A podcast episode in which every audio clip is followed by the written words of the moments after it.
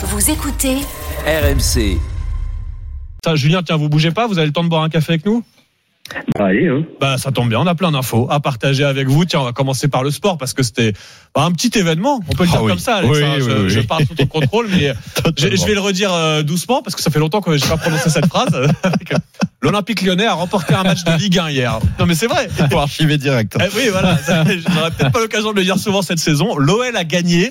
Euh, Est-ce le début du réveil lyonnais après ce début de saison catastrophique hein, L'OL s'est en tout cas imposé 3-0 contre Toulouse hier soir. Bah oui, c'est un réveil parce que niveau football, Lyon était clairement dans le coma depuis quatre mois. En fait, il suffit d'écouter Édouard G, reporter RMC, sur le premier but lyonnais pour comprendre que la situation était urgente. Ce ballon dans la surface de réparation. Alexandre Lacazette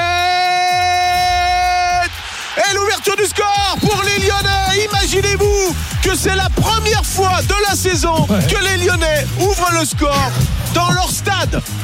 Voilà, on reprend les, Ah les bases quoi, du foot. hein. C'est voilà, il y, a il y a un but, donc ça va mieux, mieux vaut tard que jamais, comme on dit. Un triplé du capitaine Alexandre Lacazette, muet depuis octobre, qui a enfin troqué son pyjama pour un maillot. Anthony Lopez, qui sort un penalty toulousain, ne dort plus sur ses lauriers ou ses oreillers, c'est pareil.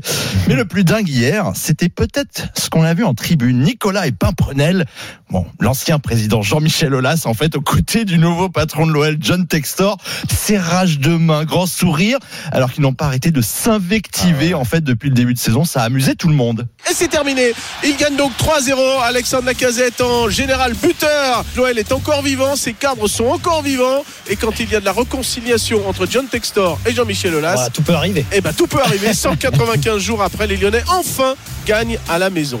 Oui, la dernière victoire à domicile de l'OL remontait à mai 2023. Le marchand de sable était passé entre temps. Ah, c'est le double miracle hier. La victoire et cette poignée de main. Olas Textor. Bon, alors, au classement, cette victoire ne change pas grand chose. Il faut le rappeler. Un Lyon reste bon dernier de la Ligue 1. Mais mentalement, ça peut être un déclic. Et surtout depuis la prise de fonction de l'intérimaire Pierre Sage, l'OL a retrouvé du jeu. Les trois buts de la casette sont trois actions issues d'un coup de pied arrêté. Un secteur comme par hasard, très travaillé par Pierre Sage.